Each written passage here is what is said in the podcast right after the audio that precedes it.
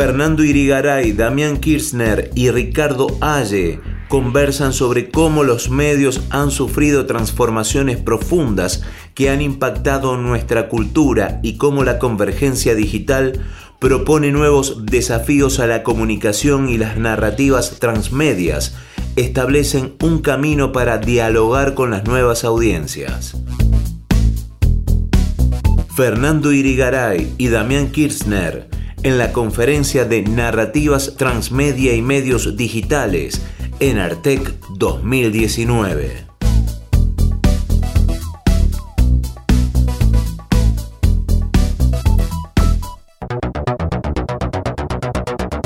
Bienvenidos al espacio de narrativas transmedia y medios digitales. Los medios han sufrido transformaciones profundas que han impactado en nuestra cultura. La convergencia digital propone nuevos desafíos a la comunicación y las narrativas transmedia establecen un camino para dialogar con las nuevas audiencias. Con ustedes, Fernando Irigaray y Damián Kirchner. Modera Ricardo Aye. Gracias, muy buenas tardes. Gracias a todos por el interés que ponen de manifiesto en la narrativa. Eh, antes que nada, y a título estrictamente personal, quisiera expresar mi solidaridad con los trabajadores que hoy han hecho un nuevo esfuerzo por volver visible la situación de degradación del tejido productivo nacional y la propia condición de los trabajadores en estos momentos. Eh, vamos a abrir esta, esta mesa señalando que, bueno, a mí por lo menos en lo personal, que esta convocatoria se haya hecho bajo las formas del nuevo relato me resulta muy simpático y muy pertinente, porque la humanidad narra desde que es humanidad. Eh, deberíamos retroceder miles de años para este, empezar a reconocer que cuando eh, nuestros remotos antepasados descubren el fuego y descubren que se puede extender la jornada más allá de la caída del sol, descubren también que eh, esas horas ganadas al día había que adornarlas y aparecieron las historias. Después apareció el libro, la bellísima reconstrucción que hace Humberto Eco en El nombre de la rosa, demuestra eh, cómo el, arrebatarse, el arrebatarles a la iglesia esa posibilidad contribuyó a que se expandieran los relatos más allá de lo que había ocurrido hasta entonces. Y luego, en este salto bestial que hacemos en el tiempo, la llegada de los medios de comunicación sirvieron para que los relatos alcancen a aquellos colectivos que normalmente no, tenían un acceso tan, tan directo a, a los relatos. Pero la humanidad, como decimos, contó desde siempre. Hoy el relato atraviesa una nueva fase, es una fase crítica en donde la masa narrativa se vuelve más densa, más envolvente. Allí se instalan las tecnologías digitales y surge la estrategia comunicativa de la narrativa transmedial, una estrategia que tiende a expandir el campo de las historias. En realidad nosotros reivindicamos la narrativa transmedial, pero más que ello, reivindicamos la práctica integral de la actividad narrativa porque la voluntad de relato entendemos es crucial en el proceso evolutivo de la humanidad. Eh, vamos a eh, dar la apertura a nuestros dos invitados que tenemos el gusto que, nos acompañen aquí. Eh, ya Matías ha hecho la correspondiente presentación por si hiciera falta porque se trata de dos figuras prestigiosas y en el primer turno vamos a pedirle que exponga lo suyo a Fernando Irigaray. Bueno, muchas gracias a todos y a todas. Me voy a levantar. Primero por una cuestión, estamos con un problema técnico.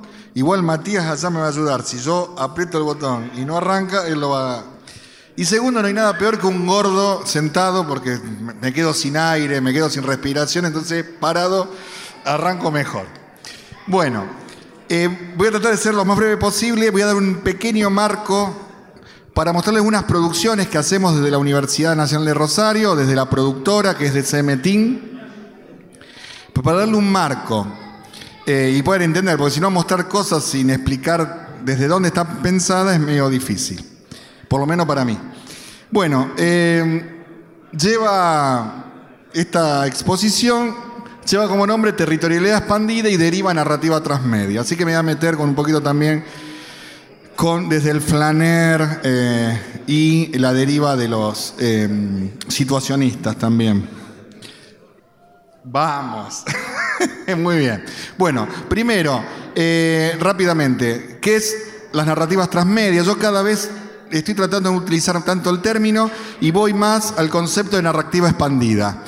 Y eh, lo que hablamos de narrativas este, expandida tiene que ver con la posibilidad de algo que supera la idea de multiplataforma, ¿no? No es sinónimo, ni multiplataforma, es mucho más que producción enriquecida, es mucho más que una historia adaptada, o sea, no es adaptar eso en distintas plataformas, sino que cada uno tiene una sintaxis, una semántica, tiene una forma de contar que tiene que respetar esos medios.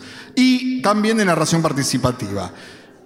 Obviamente que sin participación no hay transmedia, pero no es tan solo la narración participativa. Entonces, esa sería una de las cuestiones a entender de lo que estamos hablando como narrativa expandida. Eh, varias puertas de entrada, ya no hay una historia, son muchas historias en un universo narrativo y como decía, no nos repetimos, ¿no? Entonces, la idea de puertas, ¿no? Por eso también puse justo la imagen de las puertas del Ministerio del Tiempo, las puertas es las formas de entrar y salir o moverse a través de esas narrativas. Y voy a hablar de moverse porque para mí específicamente hablo del territorio y para mí la narrativa transmedia está en el territorio también.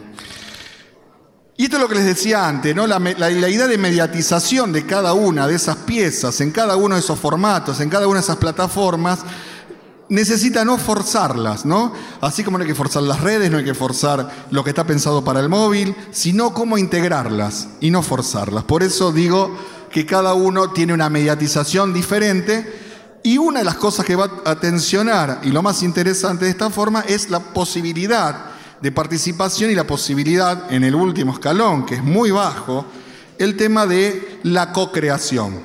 En un momento se decía narrativas transmedia, todo el mundo iba a co-crear, tampoco es así, pero tiende a una forma más participativa y de acción. Eh, pero me interesa, dentro de ese desarrollo, esto tiene que ver con la idea de una discusión que nos estamos dando en Latinoamérica, fundamentalmente, a partir de muchos productores y fundamental muchos teóricos también que están trabajando en la Cátedra Latinoamericana de Narrativa Transmedia, que hay una visión, como toda visión, es una visión desde un lugar y que es un poco diferente por ahí a lo que se entiende de transmedia en este, otros lugares. Entonces, una de las cuestiones tiene que ver con la inclusión de la territorialidad expandida. ¿no? Eh, la idea es que es un concepto como que la ciudad o el espacio urbano es un tablero narrativo. Es ahí, es ahí donde se suceden las historias. Ya no tan solo se necesita para hacer transmedia, por lo menos como lo pensamos nosotros, última tecnología. No necesitamos ni cascos de realidad virtual, necesitamos solamente este, cuestiones que tienen que ver con eh, tecnología de inteligencia artificial, sino que es una idea ecosistémica, o sea, la idea de ecosistema de medios donde están desde el graffiti hasta las las últimas tecnologías. En esa combinación, y según el proyecto, el proyecto llama a las plataformas. No es, a mí yo aprendí a hacer o, fantástico, me parece, porque va a tener mucho impacto hacer realidad virtual, si ese proyecto lo necesita. Probablemente necesita a lo mejor hacer episodios para móviles, o a lo mejor necesita contar la historia en este, postcats, ¿no? Que ahora hay un resurgir fundamentalmente en el periodismo del tema de empezar a contar historias largas en sonido. Fernando Irigaray y Damián Kirchner en la conferencia de Narrativas Transmedia y Medios Digitales en Artec 2019. Entonces lo que hablamos es que esa territorialidad tiene que ver con una idea de entender el hipertexto, que ya no sucede solamente entre plataformas, sino que es un hipertexto orgánico que convive y de forma tridimensional en la ciudad. ¿no? Y entonces ahí lo que hablamos es de una plataforma narrativa transversal. La ciudad es el tablero donde se desarrollan esas historias y donde confluyen todas las plataformas, inclusive la participación de la gente en las conversaciones, porque también las conversaciones entre la gente sin ningún tipo de mediatización son parte de esa narrativa transmedia, dentro de ese ecosistema del que estamos hablando. Entonces esas, digo historias urbanas, porque creo profundamente que las narrativas transmedia y narrativas expandidas son un fenómeno urbano, ¿está? Son un fenómeno de ciudades. No significa que no se pueda contar una historia con entorno rural. Se puede hacer una narrativa transmedia con un entorno rural. El tema de lo que estoy hablando es de cómo voy a acceder, cómo va a ser mi experiencia de usuario. Em, lo que decía es, es una idea de plataforma y de intercambio y posibilidad a partir del desarrollo y la expansión sobre esa ciudad. Entonces, en realidad, si uno empieza a ver yo me especializo y trato de especializarme en lo que es no ficción. Dejo la ficción aparte. cuando hablo de no ficción estoy hablando de periodismo, documental, educación. Estoy trabajando sobre esas líneas. Eh, voy a encontrar que en realidad tiene dos cosas, dos eh, formas particulares que van a definir esa narrativa transmedia expandida. descubrimiento o redescubrimiento, ¿no? Es búsqueda y descubrimiento. Si quieren, puede ser una especie de lo que se llama el browsing, el browsing urbano, la búsqueda, y también el concepto de, eh, de ir buscando y encontrando cosas que no estaba buscando, ¿no? Entonces, eh, lo que estamos hablando acá justamente es de la idea de convergencia en los términos de Jenkins, que ya no es tan solo tecnológico, es lo que menos me importa, por lo menos a mí, sino en términos culturales y en términos de lo que se llama la capa, la capa narrativa, no más que la capa informática, que también está. Entonces hablamos de convergencia, pero de convergencia de relatos. Entonces, cuando hablo de este espacio hipertextual urbano, y hago la analogía, pero también como desarrollo de lo que es esa ciudad, lo que estoy hablando es de lo más importante son las bifurcaciones. O sea, no es la avenida, es, no es la historia central, es lo que pasa cuando encuentro un obstáculo, cuando encuentro y veo que está, se me cierra la, la ruta y tengo que desviarme. Eso es lo más interesante. Ahí es donde están las historias. ¿No? Esto sería una, una diferencia, o sea, una Cuestión a tener en cuenta que sería como el que diseña la ciudad y la gente anda por otro lado del diseño. ¿no? En las historias lo más importante no es la historia central, sino lo que está pasando con las historias que se van desarrollando y fundamentalmente a partir de la participación. Entonces, lo más importante son las tramas y subtramos, o sea, la ramificación que se empiezan a desarrollar y ese tipo de, ese tipo de narrativa. Dale. Entonces, eh, el escenario se hace y empieza a darle una forma, una posibilidad de entramado más complejo que le va dando un sustento más interesante a la historia. Eso no significa eh, que no sirve mal cine, la televisión, el diario, no, no. Si uno quiere hacer una buena película, no hay mejor forma de disfrutar una, una película. Ahora, este tipo de narrativa que estamos hablando de posicionamiento y de salto entre esas plataformas, ese tipo de narrativa, vivir el tema del espacio, ¿no? donde se desarrolla también en un espacio físico, obviamente tienden a darle más espesura en el tema de la apropiación y de la participación. Y esto nos trae el concepto de movilidad. Entender las narrativas transmedia, no podemos separarnos del término de movilidad. Hay un autor, Joramar, que es un francés que fue el que diseñó todo el desarrollo del proyecto eh, de París, en el cual se intercambia el metro con el tren, con el, auto eléctrico, con la bicicleta. Y él hablaba y sacó un libro hermoso, publicado en Argentina, lo recomiendo, se llama Homo Mobilis, a lo mejor algunos lo conocen, que él habla de que deja de ser un atributo accidental el tema de la movilidad para ser un atributo esencial. Dice, somos Homo Mobilis. Y otra una cuestión tiene que ver con una característica, por eso digo que es de la escuela latinoamericana, que es la apropiación del espacio. La apropiación del espacio, del espacio público, se da en América Latina como no tiene características en otros lados del mundo. Fíjense la diferencia, por ejemplo, de lo que fue, inclusive cuando el Papa, nuestro Papa, fue y, fue eh, canonizado, fue este, electo, podemos decir. Fue soy, terriblemente, soy un ateo, no, yo no soy ateo, soy un agnóstico. Eh, fue un cambio de paradigma, ¿no? La gente se abalanzaba, había una narración diferente, el tipo se paraba, se bajaba. Eso tiene que ver con una forma de entender lo social, lo político. No importa, no estoy hablando de derecha o de izquierda, hay una forma de entender la dimensión humana que es diferente a otro lado, ni buena ni mala, es una cuestión de caracterización.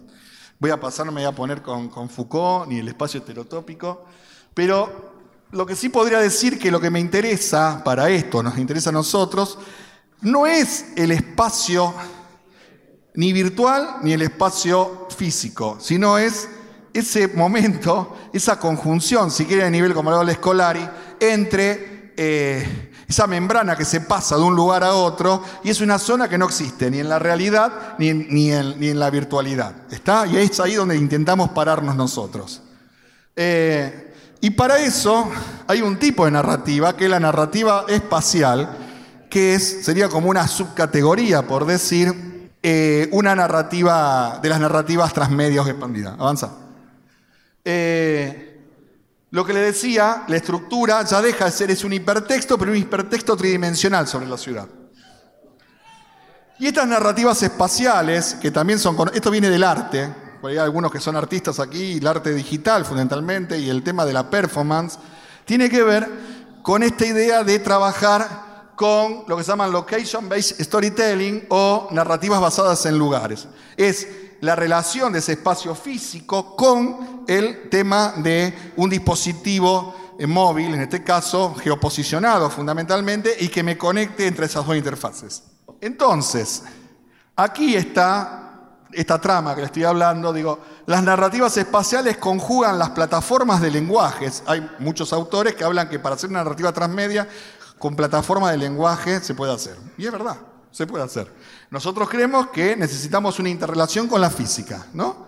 Esta mixtura de actividades que sale al exterior de la red, o sea, es intra y extra, utiliza el espacio urbano como escenario. ¿Se entiende entonces? Bueno, para entender esto no tenemos que ir atrás, la idea desde el flaner, pasando por el dadaísmo, no voy a explicar todo esto, el surrealismo, la deriva situacionista, ¿no? la idea de perderse en la ciudad, caminar al principio el flaner eran, estaban la idea de la cámara, del arte, que hablaban, pero era un lugar físico donde hablaban de la movilidad, pero en el café, no salían. Después vino el dadaísmo donde pensaron a pensar a caminar esa ciudad, pero como un acto este, para ver esa eh, situación de la ciudad como que era burda, pero hizo una sola experiencia, Dada, y sacaron una, única foto. Recién los surrealistas después empezaron a deambular y a perderse por la ciudad para empezar a ver qué inconsciente, ¿no? mientras estaba la escritura automática y varias otras cosas, caminaban para encontrar esa narrativa.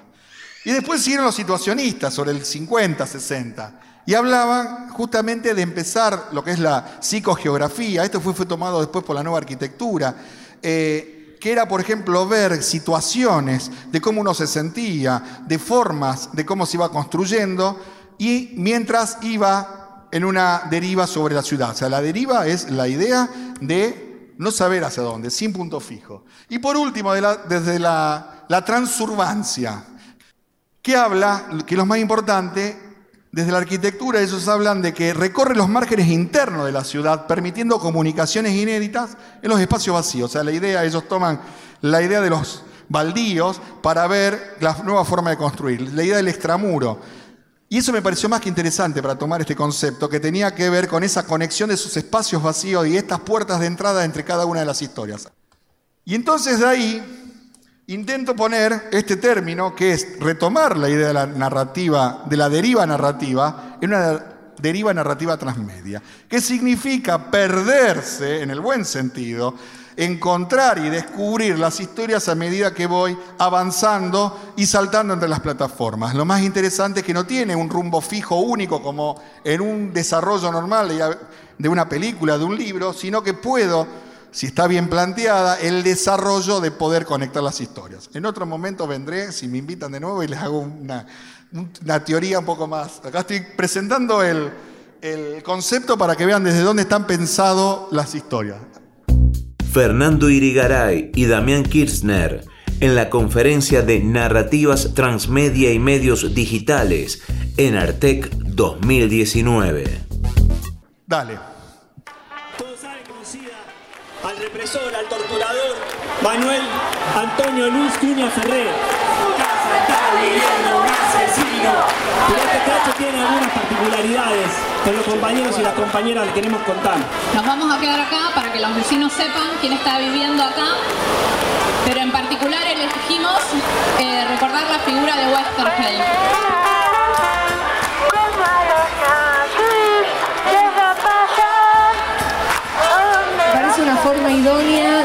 Hacer eh, homenaje y justicia a Westergel, porque Westergel estaba convencido que la historieta podía cumplir una función pedagógica, una función didáctica y una, una función política.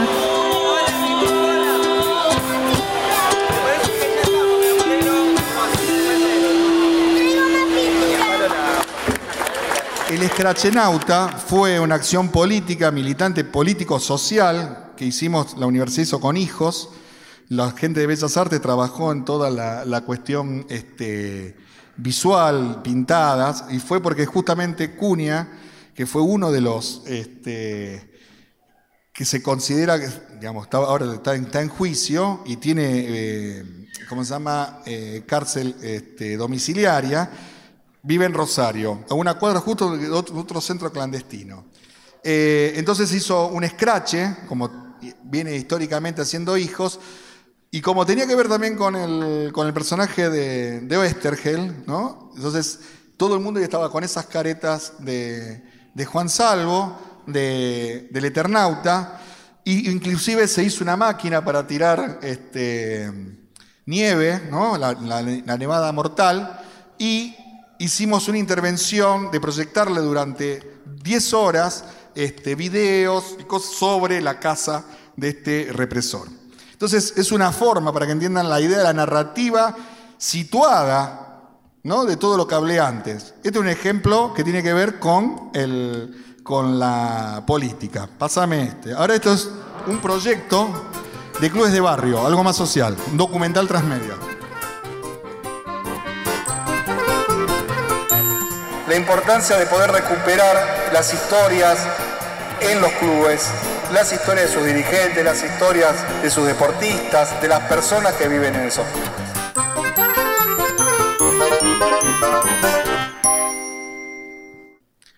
La idea fue justamente, esto tiene eh, ocho documentales para televisión que fueron financiados por la RENAU, por la Red Nacional Audiovisual, que ahora se están pasando en distintas televisiones, se está pasando hoy se está pasando en 5RTV, en el canal de la de Santa Fe. Eh, y a su vez también se hicieron piezas para, para redes, pero fundamentalmente lo más fuerte era lo del territorio. ¿no? Hicimos Kermés, recuperar los viejos, los viejos juegos, y jugar con los chicos, pero a su vez hay una parte que no está porque lo hicimos, esta fue la primera, fue el inicio, no, tenía, no, no tengo tiempo de mostrar otras cosas. Más adelante empezamos con lo que hicimos en realidad eh, virtual, muy sencilla, eh, para mostrar otros clubes y algunas prácticas, ponerlo en el mundo del, 360, en realidad no la realidad virtual, en el 360. Y la idea que con, los Carbor, la idea es que a los, chicos le mostraran a los padres, fundamentalmente a los abuelos. Y después hicimos un libro con crónicas, llamamos a periodistas y a fotógrafos, hicimos una selección de otros clubes. En Rosario hay 330 clubes, el lugar en la América Latina de mayor cantidad de clubes de barrio por habitante de América Latina. pudimos tomar en el proyecto recién 30, 34, 34, o sea, nos falta un montón. Y desarrollamos durante cada tres semanas ir a un club y a trabajar con público 100, 150 personas, a trabajar sobre esto. Y la idea fue la intención de las figuritas, un álbum de figuritas a la vieja usanza, para que, pero no se lo damos completo, tenían que intercambiarlo. Se los regalábamos, pero teníamos los, casi que obligábamos para poder completar el álbum con intercambio con otros chicos. Fue increíble las cosas que sucedieron. Inclusive empezamos a encontrar gente que se había encontrado en una foto, había encontrado al abuelo, entonces le contaba historias, teníamos un montón de relatos después que se fueron, eso por ejemplo no estaba pensado, se fueron creando después. Pero la importancia era del territorio, era bajar en cada espacio, trabajar con ese lugar, con esa interrelación. Si ustedes quieren un tipo, forma entre militancia social y narrativa, ¿no? que era lo que habíamos buscado con este proyecto. En otros proyectos buscamos otras cosas. Y por último, fíjense que había también había realidad, había realidad aumentada. El álbum, en los escudos de los clubes, vos levantabas y te levantaba un video con el móvil sobre, el, sobre lo físico. Los, más los niños estaban fascinados con eso. Y por último, lo que hacíamos era que los, los más viejos, los abuelos, agarraran el libro, hicieran lecturas públicas para los más chicos.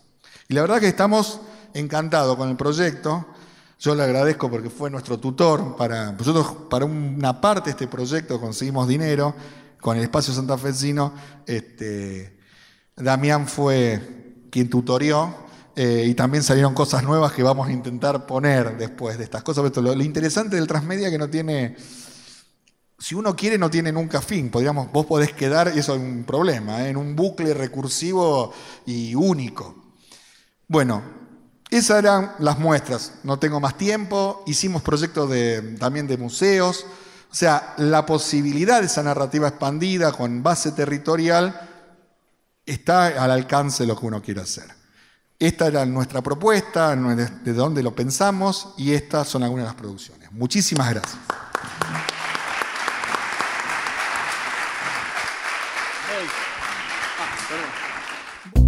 Fernando Irigaray y Damián Kirchner en la conferencia de Narrativas Transmedia y Medios Digitales en Artec 2019. Bueno, antes de darle la palabra a Damián, vamos a avisar que terminada la exposición de Damián, haremos una pequeña rueda eh, entre nosotros y después abriremos a las preguntas de los asistentes, de manera que si quieren ir este, generando consultas por escrito o verbalmente, eh, las vamos a recibir de, muy buen gusto. Damián. Bueno, gracias. Bueno, eh, gracias por invitarme, un placer estar acá. La verdad que me encantó, yo estuve recorriendo Yupa y me, quedé muy, muy motivado con lo que están haciendo. Y lo que voy a, lo que voy a, contarles un poco primero es eh, qué es lo que hago hoy.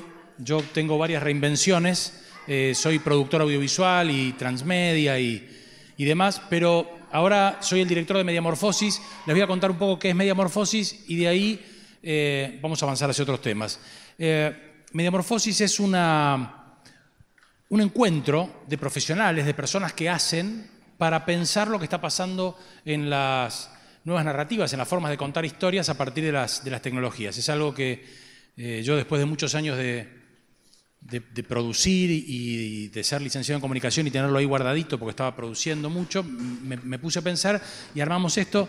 Pasalo vos, Mati, va a ser más fácil si vos. Dale, pasá al siguiente. Es un foro latinoamericano que lo hacemos en, hoy en nueve países y ya estamos programando hacerlo en, en Alemania y en Estados Unidos, para nuestra sorpresa. Es un encuentro y van a ver un pequeño video que viene ahora. Eh, está en inglés, les pido disculpas, pero lo acabo de hacer, entonces lo traje así como estaba. Eh, donde se cuenta un poco qué es Mediamorfosis, yo igual les voy a ir contando. Dale al video, dispáralo. Tiene audio. Mediamorphosis was launched in 2014 in Buenos Aires, Argentina, a conference on how storytelling is changing by looking at real cases throughout the world.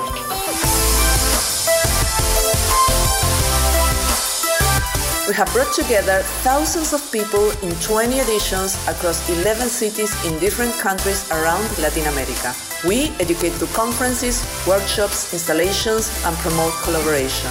We are a network of media professionals that empowers the talents producing new narratives in Latin America. Creators throughout Latin America present original and powerful projects in immersive and interactive media and offer fresh ideas and new life to traditional media and streaming platforms. Every year, we search each country for the most innovative and engaging projects through a pitch competition to help emerging Latin American talent grow and build connections. Our jury is composed of experts across a range of disciplines from around the world and award the winners the prize to participate at international festivals.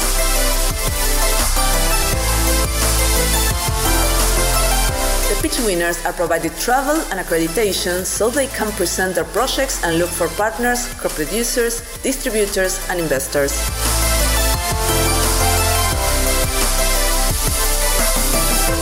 With the support of local and international institutions as well as companies in each country, we help propel talent forward to provide them the opportunity so that their projects can reach their full potential and show the world what the new Latin America has to say. Básicamente lo que hacemos en Mediamorfosis es encontrar territorialmente a las personas que cuentan historias de una manera distinta, utilizando las nuevas tecnologías, ayudar a capacitarnos eh, a prepararnos y a vincularnos y llevarlos a los mejores festivales del mundo para que puedan abrir sus mercados, para que puedan vincularse y crecer, porque la verdad es que nuestros contadores de historia eh, lo hacen a la misma calidad que cualquier contador de historias del mundo. Lo que nos faltan son herramientas para poder despegar, abrir, capacitarnos, y eso es un poco lo que hacemos en, Mediamorfosis. Eh, ¿Y en qué contexto hacemos esto? ¿En qué momento tratamos de contar historias? Estamos en un momento muy particular y quienes son artistas, quienes somos productores de contenidos, quienes estamos creando historias ahora, tenemos que entender dónde está nuestro público para poder llegar bien con nuestras historias. Y estamos en un momento especial, disruptivo, y de eso quiero hablar un poquito. Dale, Mati. Estamos en un momento tan disruptivo como cuando el hombre descubrió el fuego. Puede parecer una exageración, pero no lo es.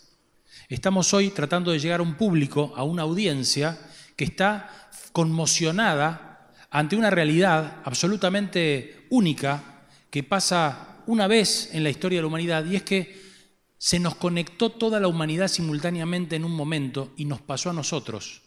Somos nosotros los protagonistas de un cambio disruptivo único que no sabemos cómo digerir, gestionar, nos toca, lo atravesamos, y resulta que la humanidad, que durante toda la vida, cuando quería mandar un mensaje, lo hacía y duraba un tiempo, llegabas hacia otra persona enviando un mensaje y tenías el tiempo de gestionar ese mensaje, de esperar que te devuelvan la carta, de esperar que te devuelvan el llamado, de pasar por la casa y tocar el timbre y dejar un papelito. Hoy nos encontramos todos simultáneamente conectados en el mismo momento, viviendo y conectando realidades paralelas. Vivimos todos en realidades paralelas simultáneamente y en ese, en ese, en ese contexto nosotros queremos contar historias, queremos llegar a nuestro público, queremos impactar adecuadamente y el contexto cambió, porque la atención cambió. Entonces tenemos que entender a quién queremos llegar, de qué manera, en qué momento. Dale la siguiente. Yo digo que los hombres ahora, los humanos, tenemos un sexto sentido. Es una teoría bastante berreta, pero es que a los sentidos humanos, a los sentidos humanos, al tacto, al gusto, al olfato, se agrega la conectividad. Si los sentidos nos sirven para entender la realidad, para percibirla, si los humanos percibimos a través de los sentidos la realidad, si yo sé que esto es rugoso o, que, o lo que está pasando con la vista, hoy si no estoy conectado no percibo la realidad adecuadamente, no puedo ubicarme. Lo estamos viviendo cada uno de nosotros, ya es una verdad de perogrullo, ya se habla a la tarde en los programas de Canal 9 de esto, ya se habla en la mesa, eh, lo vivimos cada uno de nosotros cuando estamos con los chicos en la mesa. Lo que nos está pasando en nuestra relación con la tecnología nos ha cambiado la matriz y cambia muy rápidamente. Y si nosotros construimos mensajes, construimos historias, construimos obras artísticas, tenemos un espectador que está en el medio de esa revolución y que está tratando de aprender cómo administra esas antenas Ahora somos humanos con antenas conectados y que también tenemos la capacidad de desplazarnos y volar y movernos. Hace 100 años nada más que los hombres eh, vuelan de esta manera masiva y, de, tan, de, manera tan asidua. Esto está cambiando definitivamente la manera y la matriz de comunicación. Dale, Mati. Decía recién que vivimos en realidades paralelas porque a través de, estas herramientas tan simples y tan cotidianas, todos, sin darnos cuenta, empezamos a gestionar situaciones en simultáneo. ¿Cuántos de ustedes están teniendo diálogos ahora con personas? ¿Sí? Uno, dos, tres, yo también. Si yo pudiera, sería una falta de respeto, pero yo no lo haría. Porque tengo tres o cuatro personas que están ahí y a mí me importan mucho. Me importan tanto como este presente. Y tenemos conexiones con otros presentes que antes se articulaban con mucho más tiempo y ahora se articulan en simultáneo. Ese Big Bang que explotó y que avanza toda la humanidad ¿sí? con la Tierra, con su rotación y su traslación, nos permite que horizontalmente estemos todos conectados y comunicados masivamente todo el universo. Es una locura, boludo. Nos pasa a nosotros. Nos pasó. ¿Quién nos enseñó a gestionar esto? ¿Quién nos enseñó cómo se maneja? ¿Quién nos enseñó a contar historias y llegar adecuadamente en ese contexto? Nadie y está todo crujiendo. Esto está haciendo crujir todo. Lo que pasa es que como somos nosotros y nos pasa a nosotros, no nos damos demasiada cuenta. Un poco sí, cuando casi te la pegas en el auto, cuando no podés dejar de soltar el aparato, cuando tu mujer le dice, bueno, flaca, soltalo, ¿viste? No, pero soltalo primero. ¿O no? Digo, en esa realidad estamos. ¿Y cómo contamos y cómo llegamos adecuadamente con nuestros mensajes, con nuestras obras a nuestro público? Es un desafío total que está cambiando desde el trabajo y la manera en que se comunican las empresas y las grandes corporaciones, los modelos de negocio y la manera discursiva. Entonces, si nosotros somos contadores de historias de la manera más amplia, ¿sí? Cuando bailo cuento una historia cuando pinto cuando hago una obra periodística cuento una historia. Tenemos que entender dónde está ese público cómo hago para llegar, porque finalmente quiero llegar. Si no, me voy a bailar a mi pieza, a mi cuarto, ¿no? Bailo para un público, canto y hago para un público. Entonces tenemos que entender cómo llegar, porque aparte queremos vivir de eso. Nos gusta, decidimos hacer esto porque lo queremos hacer. Entonces, para poder vivir y poder ser sustentables con lo que hacemos, tenemos que entender cómo llegar al público. Dale, Mati. Hay una ruptura muy grande del parámetro de la distancia. Esto que venimos hablando rompe los parámetros de la distancia. Ya la distancia, nuestro público al que le queremos hablar, no la mide necesariamente con distancia de kilómetros. La distancia tal vez se mide en tiempo, en tiempo de dedicación. Yo tengo a mi mamá que se va a mudar mañana. Cuando yo llego, mi mamá se muda de casa, una mujer grande. La estoy acompañando, estoy acá. Estoy todo el día hablando con mi mamá. Mañana voy a estar con ella físicamente. ¿Y hoy estoy lejos o estoy cerca? Si yo estoy todo el día hablando con mi mamá, viendo si va a bajar el cuadro aquel, si lo va a poner este, estoy viendo si mi hijo llegó de la escuela o no. El parámetro de la distancia. Yo estoy, cuando viajo, muchas veces estoy cocinando eh, eh, y, está el otro en el otro lugar estamos por Skype. Estas, estas rutinas nuevas, ¿cómo se maneja el, concepto de distancia? ¿Cómo maneja nuestro público el concepto de distancia? y de, cercanía y lejanía. Eh, está claro que nada va a tener el valor de un abrazo o de un encuentro. Para eso estamos acá, sino porque estamos acá físicamente. ¿Por qué no lo hacemos por Skype? Porque tiene un valor el encuentro, por suerte, porque somos analógicos viviendo en mundos digitales, seguimos siendo analógicos. Acá estoy, orgánico, real, ¿sí? Dale. Y en el medio de todo eso, nosotros queremos crear contenidos, contenidos buenos, buenas historias. Bueno, en este ajedrez en el que estamos, el contenido siempre tiene que ser bueno. O sea, si queremos hablarle a este público, tenemos que contar una buena historia, pero tenemos que entender que en este ajedrez el contenido es el rey y la reina son los hábitos de consumo. Entender a qué público le voy a hablar a través de estas diferentes plataformas de las que hablaba hace un rato Fer. O sea, yo voy a elegir contar una historia y voy a elegir hablarle a mi público en donde ese público está. Desde, digo, cualquier ejemplo puede ser eh, útil y valioso. Si mi público no lee el diario de papel, bueno, mejor no lo cuento por ahí. Si mi público no va a trasladarse, bueno, yo tengo que elegir en qué lugar voy a contar mi historia porque mi público está cambiando y entender ese hábito de consumo es clave para llegar hoy con mi obra. Fernando Irigaray y Damián Kirchner en la conferencia de Narrativas Transmedia y Medios Digitales en Artec 2019. Dale, ahí está un colectivo donde, donde iban cambiando los hábitos. Hoy tenemos hábitos muy diferentes en nuestro público. Está cambiando la sexualidad. El 60% de la gente se conoce hoy a través de una plataforma o de algún encuentro virtual, no real y físico. Nuestro público está, dale, está perdiendo la inocencia digital. Hoy todos ya entendimos el mundo digital. Al principio nos sorprendía. Ahora si vos subís una foto tuya eh, íntima, bueno, ya sabés lo que estás haciendo. Si vos subís la foto de tus hijos a una red social, ya sabés. Tu público ya lo sabe. La gente a la cual estamos hablando está entendiendo la lógica digital en este momento. Hace poco tiempo no lo entendía. Ahora ya, ya, vamos perdiendo esa inocencia. Dale. Está cambiando la forma de trabajo, definitivamente. ya no vamos a las oficinas, ya las empresas no nos contratan, ya trabajamos, tenemos múltiples relaciones interpersonales las personas empezamos a poner en crisis los modelos tradicionales de pareja y también los modelos de trabajo. No tenemos un solo trabajo, tenemos varios, y las personas empiezan a cuestionarse si tienen una sola pareja para toda su vida o tienen diferentes, y así como cada trabajo me provee algo diferente, las relaciones interpersonales empiezan a proveer algo diferente. Y esta discusión se está dando en el público al cual le queremos hablar. Tenemos la cabeza quemada, nos está cambiando mucho la vida. Dale. Y en muchas empresas y en muchas circunstancias se trata de cambiar o de morirse, ¿sí? Como le pasa, le pasa a las empresas o nos pasa a los individuos. Tenemos que cambiar procesos internos que teníamos muy arraigados. Algunas empresas no lo entendieron y se quedaron en el camino, empresas que no lo podíamos creer. Y a nosotros como profesionales, como contadores de historias, como artistas, nos pasa igual. Y da pereza estar todo el tiempo cambiando. Me acaba de avisar la, aplicación, no sé, creo que fue Facebook ayer, que me cambiaba la matriz de, no me cambies más, estaba bárbara, ¿para qué me la cambias? Ahora tengo que aprender la otra, me aparece eh, otra nueva aplicación, otra nueva herramienta. Bueno, cambia todo el tiempo, cambia muy rápido. Y si no cambiamos, nos quedamos afuera, las personas, nos quedamos afuera las empresas, y eso es eh, romper nuestra dinámica interna, vencerlo y prepararnos para ese cambio. Dale. Y vivimos analógicos y digitales, como cuando vivían mecánicos y tracción a sangre. Vivimos y convivimos esto, ¿no? Somos analógicos, somos orgánicos y vivimos en mundos digitales y conviven como en las calles, las carretas, como con los autos en, principio de siglo, y ahí estamos con los celulares y con, el abrazo, ¿sí? Pero si nosotros no le ponemos un sistema y un método a esta, a esta forma de vivir, podemos empezar a tener problemas como hubo en aquel momento, dale. En aquel momento empezaron a haber choques, porque los autos se inventaron y no se inventaron la regla de tránsito. Cuando empezaron a chocar se empezaron a inventar la regla de tránsito. Los autos iban por cualquier lado. ¿Por qué? Si había uno cada tanto. Cuando empezaron a haber muchos, dijeron, pará, vamos a ordenarnos.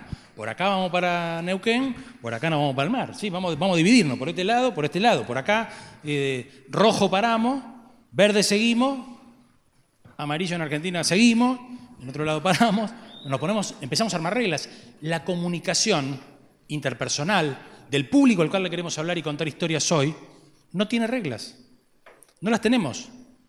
Si yo saco ahora el celular y me pongo a ver mi celular, ¿quién dice que está bien o está mal?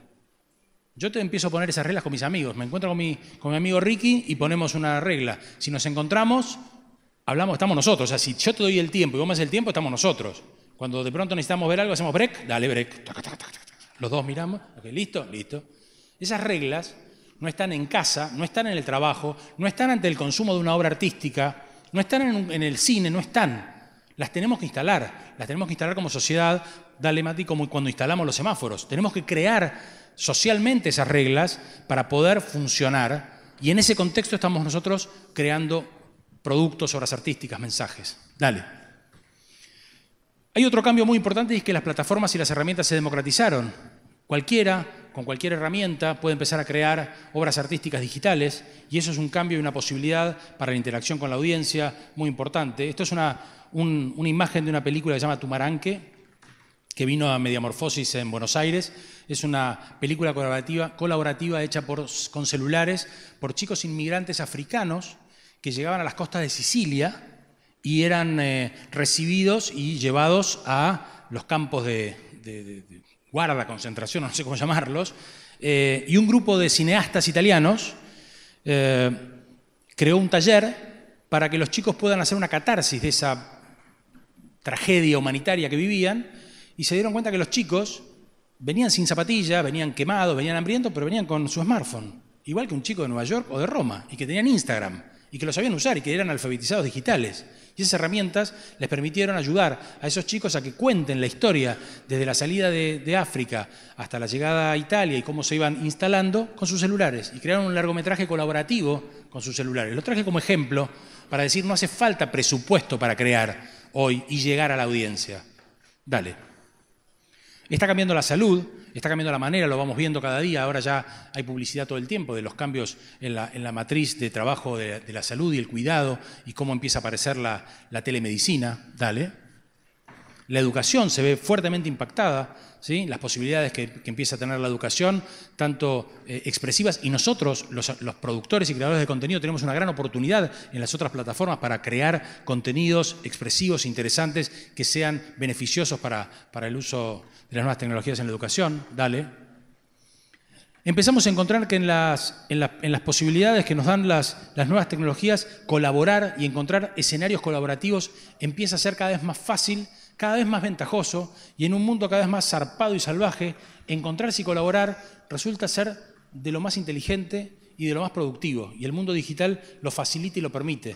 Si yo soy el dueño de una idea, del 100% de una idea, pero no la puedo hacer porque me faltan otros saberes u otros conocimientos, mejor tal vez soy el dueño del 70% y le doy el 30% a otro que viene y se acerca y sabe hacer impresión 3D, que yo no sé, y participa de mi proyecto, y otro que sabe hacer programación. Entonces yo tengo que poder saber que tengo el capital del 100% de un proyecto y compartiéndolo y cruzando saberes puedo compartir y, crecer, porque en general quienes estamos acá vamos a ser independientes. Es difícil que una gran corporación nos tome y hagamos carreras corporativas. Tenemos que aprender a trabajar de manera colaborativa con las posibilidades que nos dan hoy las nuevas tecnologías. Dale. En este mundo digital, decía, hay algo muy interesante que es lo que yo llamo el santuario, el encuentro físico. Ante tanto tanta dinámica y tanta cantidad de contenido digital, es el encuentro físico, es esto que está pasando acá, es, ir a escuchar a, tu artista cuando toca frente a vos, es eh, aquel itetnuk de la obra, es, es, ese encuentro con la obra artística única y genuina y orgánica que le da un valor único y que permite a los productores de contenido muchas veces monetizar.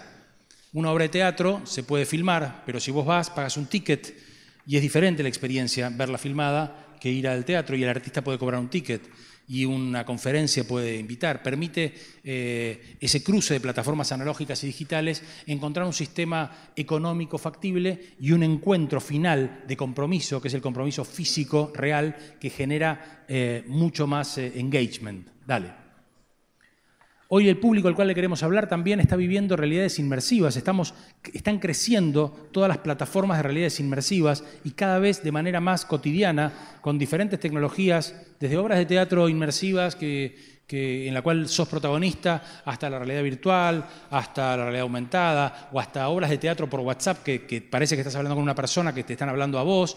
Eh, las técnicas de inmersión en las historias empiezan a ser cada vez más... Eh, eh, utilizadas y las herramientas lo facilitan y es deseable que ustedes, si van a crear contenidos, se preparen para trabajar también eh, con estas tecnologías para hacer contenidos inmersivos. Dale.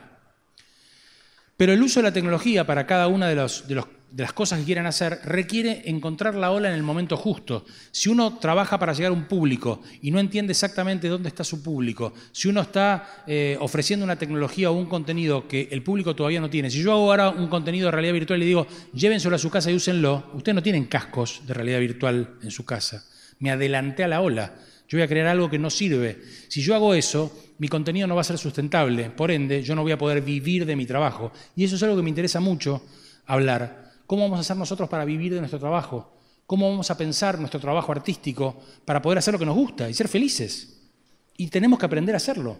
Tenemos que entender que hay una lógica, una lógica económica, que no tiene que ser una mala palabra, sino que tiene que ser algo que tenemos que entender y después tomar decisiones, porque queremos vivir de lo que hacemos.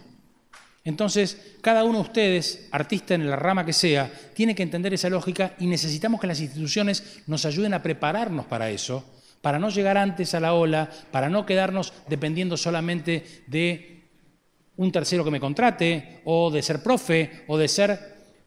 Las narrativas transmedia, que no me voy a meter a, desarrollar porque lo hizo muy bien Fer, una de las cosas más interesantes que tiene en Latinoamérica para los latinoamericanos es que al expandirse en diferentes eh, al yo decidir qué público trabajo, con qué público llego a mi obra y expandirse en diferentes plataformas, me permite que cada plataforma monetice de una manera diferente.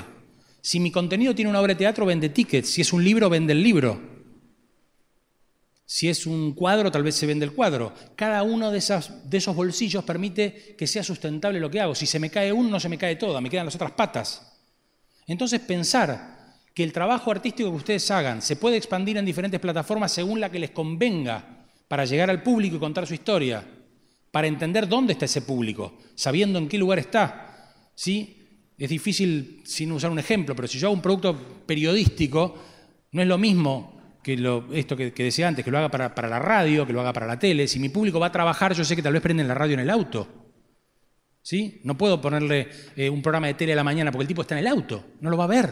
Tan simple como eso. Bueno, ustedes tienen que elegir en qué plataforma les conviene, les sirve, expresan de manera adecuada y también, y no es una mala palabra, de qué manera vamos a hacerlo sustentable es importante porque queremos ser felices haciendo lo que nos gusta. Fernando Irigaray y Damián Kirchner en la conferencia de Narrativas Transmedia y Medios Digitales en Artec 2019. Y en definitiva, el éxito en esta nueva época en que nos toca, tan disruptiva de trabajar y de crear nuestro trabajo, el éxito va a ser lograr tener al público en contacto con nuestro trabajo, en contacto con nuestra obra. El éxito ya no se mide solamente con un parámetro, rating, cuántas entradas vendí, a cuánto vendí mi cuadro. El éxito, el éxito va a ser lograr a través de las plataformas que elijamos, de las maneras que elijamos, lograr tener al público en contacto con mi producto para poder así convertirlo económicamente y poder seguir haciendo lo que me gusta. Dale. Y de esto nadie la tiene clara porque el camino lo estamos haciendo al andar está pasando. Cuando hacemos mediamorfosis, lo que hacemos es invitar gente que está haciendo. Son casos. En mediamorfosis contamos casos muy concretos, como el de Tumaranqué, que les conté recién, de gente que está haciendo y nos cuenta qué hacemos, y nos sirve como ejemplo, no solo es inspirador, sino que también te sirve para tomar ideas, porque nadie la tiene clara, nadie sabe, pero hay gente que hace, de eso hablamos, de conocer cómo se hace para ir desarrollando el camino al andar, dale, y es el momento hoy de salir a explorar. Es un momento extraordinario y los invito a todos, colegas, artistas, futuros colegas, periodistas, a que arriesguen, a que exploren, a que prueben, a que se equivoquen. Es un momento donde cada día aparece una nueva tecnología que nos permite mezclar lo viejo con lo nuevo. El único camino que nos queda es probar, es prueba y error, y así tratar de, llegar al producto y a la manera de ser felices haciendo lo que nos gusta. Muchas gracias. Dale la otra. Gracias.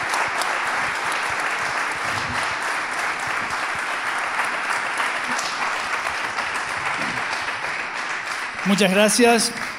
Fantástico los dos, se han ajustado el tiempo increíblemente bien, muy bueno.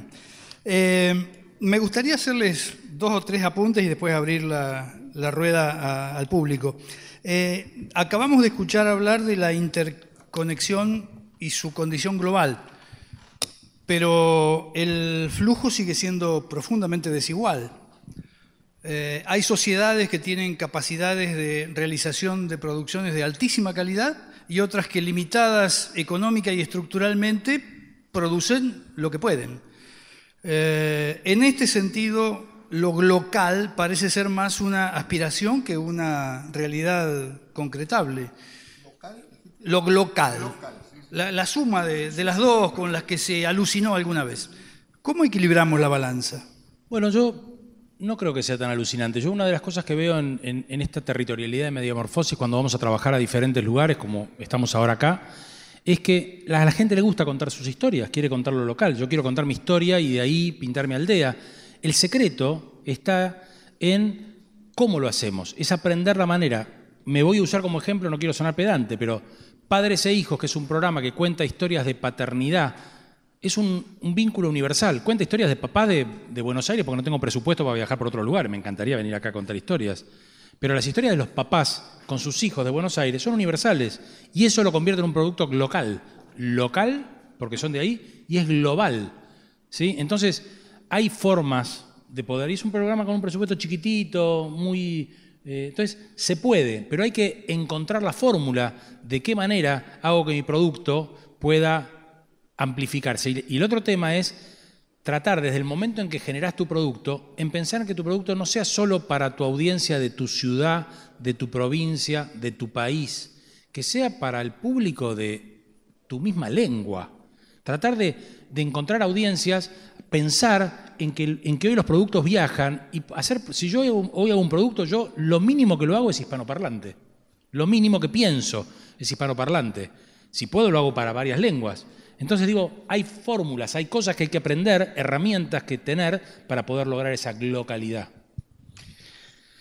cuando yo hablo del territorio y tanta importancia del territorio, estoy hablando que solamente el territorio es acá, sino es la relación entre el espacio físico, pero que puede ser, yo por ejemplo puedo hacer esta experiencia de un determinado tema, pero con una historia local puede ser llevada a otros territorios, ¿no? Esa relación de territorio. No es, hay algunas historias que sí, que necesito porque tienen que ver con una obra determinada, como un, un, espacio. Pero hay un montón de otras cosas que no, y estoy totalmente de acuerdo con lo que dice Damián. O sea, uno no puede pensar, tiene que pensar una historia universal, pero desde pensado justamente esa atención de lo local global, porque si no, imposible después venderla o monetizarla, ¿no? Pero digo, también tiene que ver con esa raigambre, el espacio hace eh, que tenga una relación de esa trama con, la, con lo que está viviendo. A mí me, encantó escucharte decir este, algo respecto, lo, defino en estos términos, no sé si fueron los que usaste vos, las tecnologías apropiadas. Quiero decir que parecería que estamos eh, muy pendientes de las nuevas tecnologías, de la comunicación a, una escala tecnológica impresionante, pero una narrativa puede circular por otras vías también, desde las carteleras callejeras, las carteleras escolares, los cuentacuentos en las plazas. Eh, ¿Es una forma en donde podría recircular el transmedia también? Totalmente, es lo que plantea, o sea, no se necesita tecnología de última generación que también está buenísimo, porque como mostraba Damián recién, y lo que estamos viendo acá, hay cosas fabulosas. O sea, hacer videojuegos en primera persona, que acá hay especialistas, es fantástico. Pero no necesariamente tengo que hacer un videojuego en un súper desarrollo, porque también puedo hacer otras cosas más sencillas. El tema es el ecosistema, cómo funciona. Yo, en el primer Mediamorfosis que me, me invitó Damián y que tuve la oportunidad de presentar también trabajo, estuvo Robert Pratten. Robert Pratten un especialista mundial, el que fue el que diseñó lo de Game of Thrones, la parte de transmedia. Pero hay un montón de cuestiones, hablaba de presupuestos que nosotros son inimaginables, pero hay algo que me quedó y que a mi equipo hace desde el 2014, lo tengo como grabado antes de empezar, el dispositivo adecuado en el momento justo y, con la, y la historia perfecta sería, ¿no? Más o menos la traducción. Y cuando te salís de eso, digo, hay que volver ahí. O sea, vos, mientras tengas claro eso, o sea, porque no es, ay, hoy salió la última tecnología, fantástico. Yo vi acá y me encopé porque como estaban haciendo impresiones 3D. Entonces mañana digo, este proyecto tiene impresión 3D. A lo mejor sí, porque lo amerita la historia, ¿no? Es como, como la investigación, ¿no? ¿Se acuerdan eso muchos de los que vienen, los que estamos en la universidad? El objeto condiciona el método. Bueno, acá, la historia va a dar las posibilidades de elegir cuáles son las plataformas para la narrativa. No al revés, ah, yo sé, usar tal cosa y hago esto. No, tiene que ver con el público, tiene que ver dónde está situado, dónde voy a trabajar. Entonces, podemos hacer, nosotros nos tocó hacer un proyecto de, de un museo con mucho presupuesto y utilizamos óculos y desarrollamos para óculos. Pero hicimos esto y queríamos ir al barrio a trabajar con la tecnología más simple, con gente que no tiene un acceso tan grande al tema de... Nunca había visto a lo mejor 360. Entonces era con el cardboard, con una caja de cartón de, 200 pesos y este, un celular medio. ¿no? Entonces, bueno, eso es siempre ver que la historia para ver qué plataforma. Fernando Irigaray y Damián Kirchner en la conferencia de Narrativas Transmedia y Medios Digitales en Artec 2019. Yo me acordaba eh, ayer o antes de ayer de una serie que hizo Christopher Kubasik para web que se llamó La cabina del fondo. No sé si la han visto. Eh, eh, los episodios duraban pocos segundos cada uno, hasta que fue tan exitosa la convocatoria que lo compra una cadena muy poderosa americana, los agrupa y arma episodios de unos 15 minutos. Pero toda la serie estaba realizada con un eh, minimalismo absoluto. Toda la locación era el interior de un bar de carretera, uno de esos colectivos transformados. Y toda la escena era diálogo puro entre un sujeto bastante enigmático y oscuro y los clientes que él recibía para concederles deseos. No había escenas de riesgo, no había efectos especiales, no había persecuciones de esas que nos han acostumbrado las series y las películas americanas.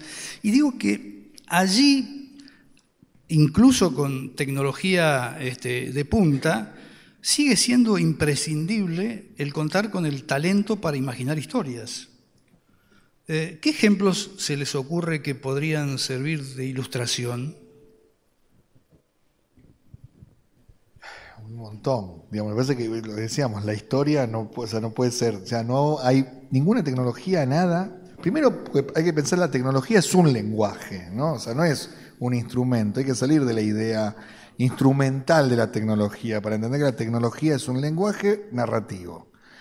Eh, no sé, se me ocurre algo, por ejemplo, eh, que vos lo pasaste ahí, eh, una historia fabulosa mm, eh, hecha en, en narrativa interactiva y transmedia, que es el proyecto Kipu, ¿no? En, en- en Perú. Es sobre la esterilización forzada de personas en, la- en el mandato de Fujimori, y a partir del relato empezaron a tomar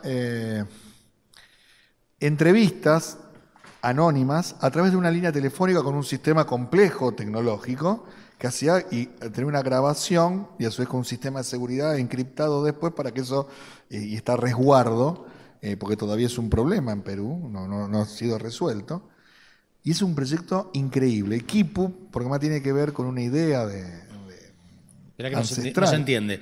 En Perú hubo Bueno, un proceso de esterilización forzada de personas de las comunidades indígenas durante el gobierno Fujimori. Entonces las comunidades indígenas no denunciaban esto, iban al hospital para hacerse atender y las esterilizaban a la fuerza. Eso pasó en- Centenares en de Bolivia, miles ¿no? de, de- Mujeres y de mujeres y hombres para que no se siga propagando esa raza. Una cosa nazi de- delirante, pero pasó. Entonces, este proyecto invitaba a la gente a que cuente su historia, pero esa gente, que son indígenas, que están en, las alta- en- en el interior del interior del interior de Perú, tiene teléfono público hoy. Entonces, les habilitaron en una, en una plataforma digital una manera en que puedan ir con su cospel y llamar y grabar eh, su mensaje. Te digo, era una plataforma básica, es lo que te decía, era elemental, pero lograron llegar a esa comunidad. Después eso se volcó a un interactivo y demás. Pero bueno, esto es lo que cuenta que el proyecto de Ross Lerner y de es impresionante. ¿no? Sí, y eso es un proyecto, bueno, ni decir, el reconocimiento mundial, digamos, pero la idea era, y con vida sencilla, utilizando esta idea, ¿no? Usando la tecnología como un lenguaje, no había que usar eh, realidad Y entendiendo al público, lo que al recién, entendiendo en qué está, plataforma claro. le voy a hablar a esas mujeres. Si esas mujeres quiero que se conecten y participen y sean generadores de contenido, bueno, tengo que habilitar eso. Los míranlo, es fabuloso. Proyecto Kipu es increíble. La última de mi parte y luego abri- abrimos a, a los presentes. Eh, a mí me da la sensación de que, con excepción del poderoso esfuerzo de reflexión y conceptualización que ustedes hacen, el transmedia está siendo objeto de miradas más descriptivas que analíticas de gran espesor conceptual. Me da esa impresión. Y que la universidad está en deuda con el abordaje desde otro costado que no sea el tributario de prácticas puramente mercantiles. Me parece que cuando a todos se nos intenta dorar la píldora con el concepto de prosumidores, a mí me, me pone muy molesto.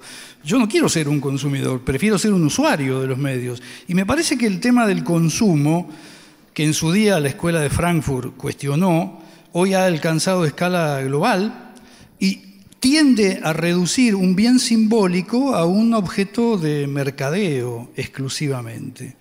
¿Ustedes no creen que habría necesidad de que el transmedia sea apropiado por instancias públicas, por la universidad, para producción de contenidos que tengan otro rumbo que la simple producción de merchandising? Me parece que hay un montón de experiencias justamente y creo que Bueno, vos sos un ejemplo de eso. Desde la universidad pública. Universidad pública. Y hay varias ¿eh? que están este, haciendo y trabajando con esto, justamente porque esto tiene que ver, como nunca, y más para el low cost, para la, eh, las producciones bajo costo, la posibilidad de la expansión, no tan solo de la narrativa, la expansión del ciclo de vida. De, uno accede a un crédito del Instituto Nacional del Cine para hacer una película y con suerte, ¿no? desde el interior, y con suerte, después de dos años, entre que pensaste la idea, hiciste el proyecto, conseguiste el fondo, lo hiciste, a lo mejor, porque vos tenés no sé, la plata para hacer tres copias en, 35, mientras viene un tanque con 70 al lado de los cines y con suerte pasar la primera semana. Y se terminó. Y después, con mejor más suerte, podés meterlo en un sistema. Eh, como la televisión, si tenés también suerte. Hoy, la posibilidad del transmedia permite que el ciclo de vida y la expansión de esa...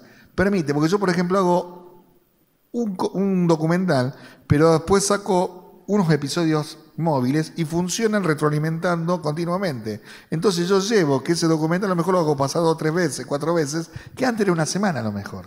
O sea, con estrategia, porque la narrativa transmedia es además estrategia. No es tan solo merchandising, no es tan solo narrativa, sino que tiene un desarrollo de estrategia para poder completar esa idea. ¿no? Entonces, momento justo, plataformas adecuadas y el tema del dinero. O sea, yo puedo, pero no tengo que decir, bueno, necesito juntar un millón de dólares.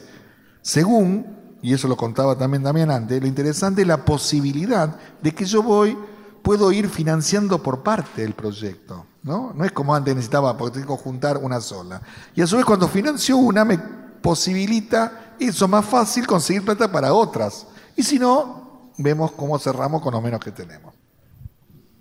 Sí, pensaba en los aportes de, Christian Salmon, ¿no? el pensador francés, que en este sentido me parece que es una guía a seguir. Bueno, ¿quién quiere preguntar? ¿Quién tiene consultas? Sí, Ángela.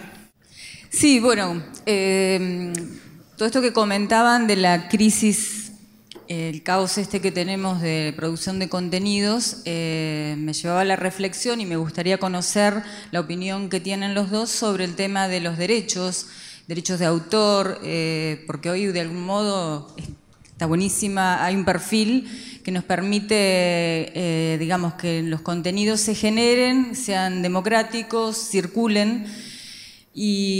Pero también es cierto que a veces es difícil entender o ver, eh, creo que además no hay legislación, creo que Europa tiene un avance en ese sentido, ¿no? El tema de los derechos, lo que es Internet, lo que es este, eh, la circulación de los contenidos, porque terminan siempre Facebook, Google, YouTube, haciendo negocios con, con lo que hacemos y, y, muchas veces con pocos recursos. ¿no? Me, gustaría por lo menos tener idea de qué es lo que piensan.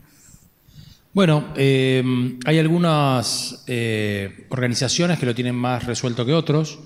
Los que, digo, es más... Hay, organizaciones de, control de derechos que lo tienen más, más resuelto, pero es claro que la multiplicación digital hace muy difícil el control de eso y em, en muchos sentidos está buenísimo que se multiplique la obra y se multiplique y se multiplique, que la gente la tome y la rehaga y la haga propia y, cree su, propio contenido con las obras.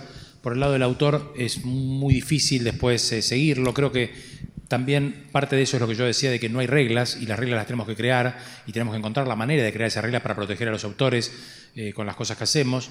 Eh, estamos en ese momento de, ese quiebre, pero sí, claramente hay un problema ahí. Hay un problema delicado que no está resuelto. Quiero decir, hay entidades de determinadas áreas, directores o autores o actores o determinadas que tienen en determinados espacios más control que otros, pero sí, hay un problema. Las obras se hacen pierden la autoría. Vos haces una foto, la publicaste y ya fue. A lo sumo esperas que alguien te diga, la sacó Damián, pero te la, usan, si no, nadie, ya está.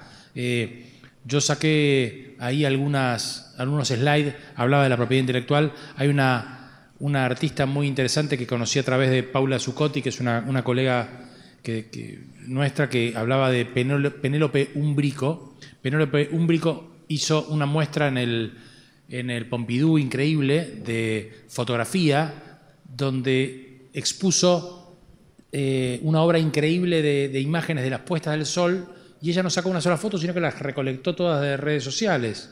O hay otro artista que se llama John Raffman que lo que hace es hacer recuadros, recortes de Google Earth de personas y sus fotografías son recortes de Google Earth y él no sacó ninguno. ¿Y de quién es la propiedad intelectual de eso? La crisis en la propiedad intelectual es total, está en una crisis enorme, te quiero decir. Fernando Irigaray y Damián Kirchner en la conferencia de Narrativas Transmedia y Medios Digitales en Artec 2019. Acá tenemos otra pregunta. Hola, ¿qué tal? Quería hacer dos preguntas en realidad. La primera, participando de distintas investigaciones eh, de performance, de videodanza, eh, pudimos encontrar en estas nuevas territorialidades algunos puntos o algunas redes que se tejen en distintos espacios.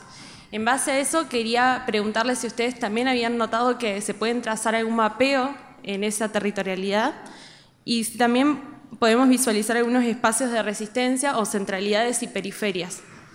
Eso por un lado. Y por otro lado, preguntarles si algunos eh, habían tenido experiencia con artes del movimiento, porque hay como una cierta resistencia a, las hibridaciones o a la transmedialidad cuando nos chocamos con algo tan importante como es el uso del cuerpo. Eh, todo preguntado desde el ámbito de la danza, ¿cierto?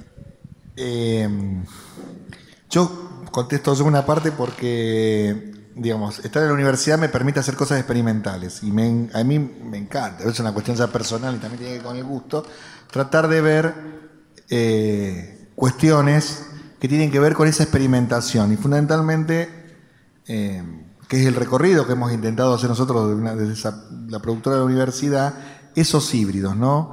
Eh, trabajamos con cantatas, o sea, grupos musicales con videos este, eh, trabajados sobre el tema de la música, incorporación digital a través de, los móviles y algo de danza. O sea, estamos siempre tratando de, encontrar. No es fácil trabajar, pero también es, no es eh, a veces barato hacerlo en el low cost, pero cuando nos permiten, sí, yo creo que es un buen punto de cruce, los que nos permite, o sea, el concepto de performance, por eso lo decía al principio del, del territorial, la territorialidad, permite esos cruces fabulosos.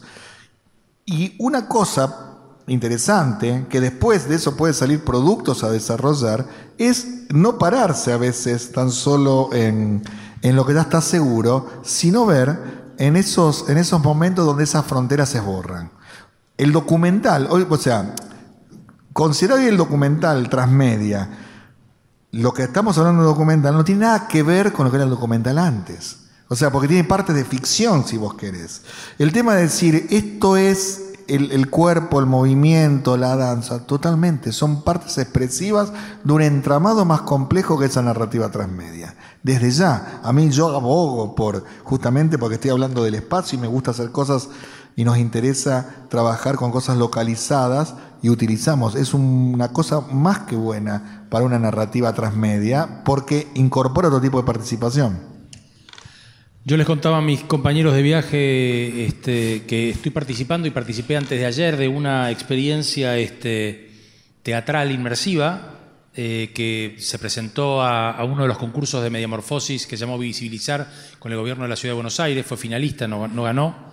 Eh, y vengo de estar antes de ayer en esa experiencia, es una experiencia de danza con eh, otras artes electrónicas, básicamente consiste en una caja negra donde hay mapping interno y el público ingresa a esa caja y se convierte en, anónimo porque te dan una máscara y un vestuario que vos no identificás a nadie. Y dentro de ese anonimato la propuesta es que vos seas real y vas teniendo consignas que vas cumpliendo con el cuerpo y vas siguiendo luces que te indican cosas y es una obra activa, interactiva, con tecnología, con danza, con teatro, con guion, Sí, se puede todo y que aparte es absolutamente monetizable y sostenible porque levantás, cerrás la carpa y te la llevas y te vas a otro lugar este, y los actores, los actores son el mismo público.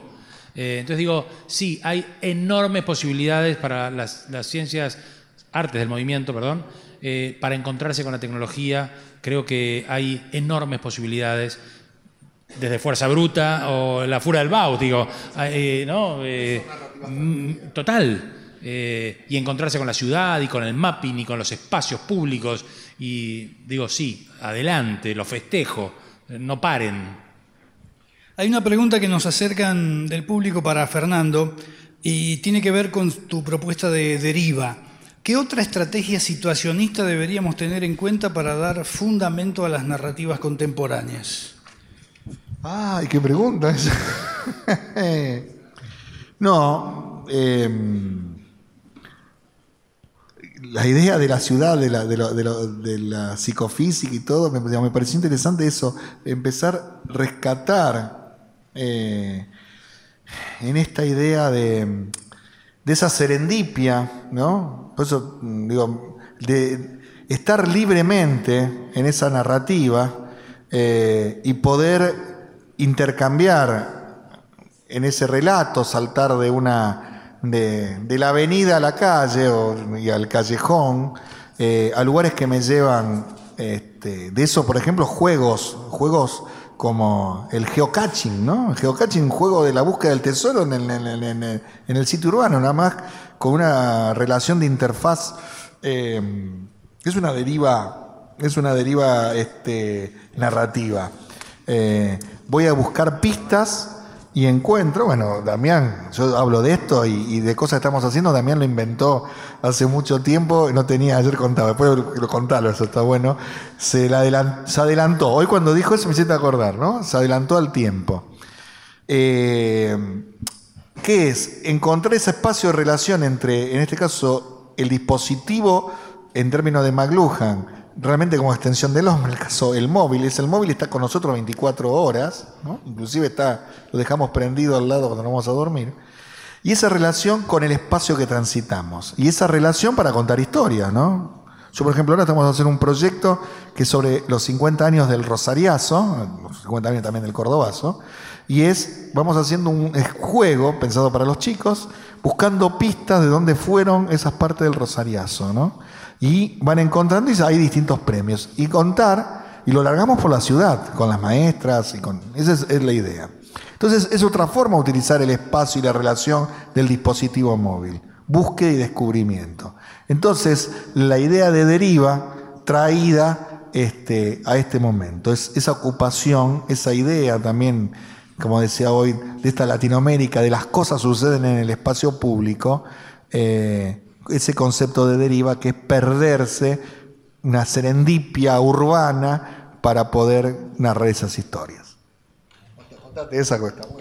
No, bueno, eh, simplemente la anécdota es que construimos en, eh, hace muchos años, en el año 2006, 2007, contenidos geoposicionados con realidad aumentada bajo una tecnología apenas incipiente en- en- que, daba el Nokia 95, que era una, una generación de celular que no había, o sea, había muy pocos.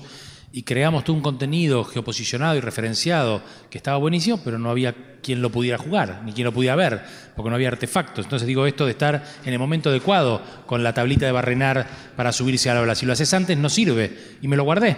Y muchos años después, contenidos muy parecidos fueron sucesos tremendos como, como Ingress o Pokémon Go, y eran muy similares. Y digamos que la creatividad muchas veces se encuentra, te encontrás en diferentes momentos creando cosas similares, pero hay que estar en el momento adecuado para llegar al público y demás. Así que eso era. ¿Alguna pregunta más? En el ecosistema este que al parecer es transmedia, es transgénero, permite la transposición, pero que en definitiva hay que resolver la histórica relación entre alguien que quiere contar para otros que pretenden que lo escuchen. Digamos, ¿cuáles son los, en este ecosistema los atributos que debería tener alguien que quiere producir un relato o, quiere narrar? Y al mismo tiempo, en la actualidad, cómo eh, esto, todo el mundo se ha convertido en la posibilidad de ser el público en este, ecosistema local. ¿No? ¿Cómo lo, ¿Cómo lo trazamos? ¿Cómo lo segmentamos? ¿Cómo lo trazamos y cómo lo segmentamos? Esas cosas simples. Yo, mm, digamos, tenés que tener estrategia para todo, ¿no? Como dijimos, hay un momento del transmedia que es interesante, ¿no? Porque es, vos en los otros formatos monomedia, vos terminabas con el, lo que es sería la parte de planificación, producción y desarrollo, y cuando tirabas. Acá en un momento hay dos, dos planos, que uno es el de producción y se va juntando a veces con el cronograma de ejecución del transmedia, ¿no? Cuando empieza, vos produciste piezas antes, otras se van produciendo, y tenés que dejar una parte de la estrategia, cómo va a ser la participación y qué otras cosas van entrando, ¿no? El universo narrativo. ¿Qué va a ser el canon? O sea, el espacio del autor, lo que está planificado, y qué espacios podés dejar para algún tipo de producción, de co-creación, ¿no? Y hay desde pequeñas cosas a cosas más grandes. Yo puedo contar una pequeña cosa. Eh, habíamos hecho sobre un documental transmedia sobre trata de personas. Eh, y además es un material que era en hacer recuperar la historia, la, la idea del documental, del el cómic documental que había sido de la década del 70 en, en Latinoamérica. Brecht había sido uno, la historia de, del Che Guevara, había desarrollado la idea documental en cómic. Después utilizado también en Barcelona, mucho. Y dijimos, esta historia la podemos contar con esto porque no tenía, era un testigo protegido. No había forma, no había cara, no había nada, inventamos, pero sí usamos sobre el expediente judicial. Y era una tirada chica de discusión. Y después nos empezamos a ver que eso se resemantizó y se le siguieron las historias cuando lo utilizó la población carcelaria. De las chicas que estaban en situación y se empezó a desarrollar en todas las cárceles de Santa Fe. Y empezó a ver otras historias que eran más allá de la historia que habíamos hecho nosotros, porque trabajaban las, las docentes en los, en los cursos de, dentro de la cárcel y contaban esas historias y las dibujaban de una forma muy sencilla. Y eso fue una cosa de impacto increíble. Voy a decir, a ver, pensado en otro tipo de narrativa, estoy hablando micro. Nosotros trabajamos sobre lo micro, por eso. Pero nosotros eso fue más importante que a lo mejor haber llegado a 100.000. Que poblaciones carcelarias en situación compleja pudieran utilizar, resemantizaran el desarrollo y pudieran hacer un desarrollo a partir de eso. Entonces ahí está el espacio de la co-creación, ahí está el espacio de la participación. Pero eso también está dentro del espacio que vos dejás del canon. Es decir, bueno, yo permito si está dentro del universo, ¿no? Es el universo narrativo. El tema es que no se salga del universo, eso sería tener en cuenta eso. Sí, yo te diría a la primera parte de tu pregunta, ¿qué, qué hacer? Te diría tres, cuatro pistas. Primero, una buena historia. O sea, tiene que estar bueno lo que hagas. Partamos de ahí, ¿sí? El contenido es el rey. Después, entendé tu público. ¿Cuál es? Definilo. Entendé a quién quieres llegar. Definí de qué manera y en qué lugar le vas a hablar a ese público para llegar. Busca datos concretos, ahora hay información, ahora podés tener pistas concretas de datos concretos de tu público, entonces busca esos datos, generá y posibilita en tu contenido la eh, el camino de generación de contenido por parte de la audiencia. Busca caminos para que la audiencia se, se comprometa y pueda generar contenido y dialogar con vos. Hacelo.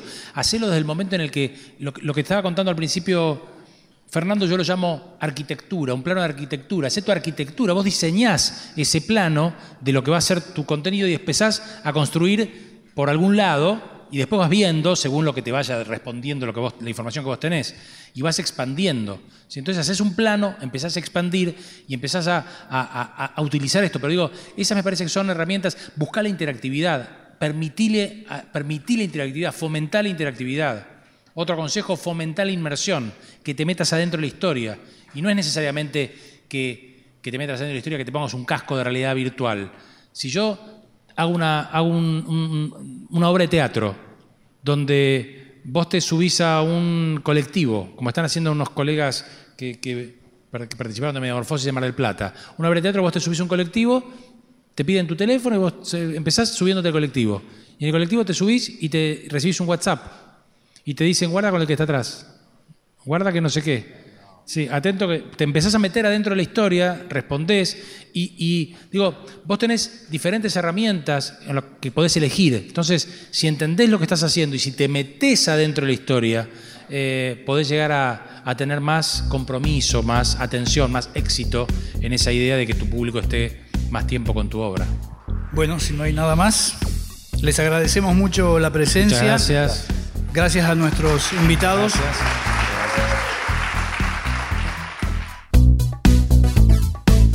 Fernando Irigaray y Damián Kirchner en la conferencia de Narrativas Transmedia y Medios Digitales en Artec 2019.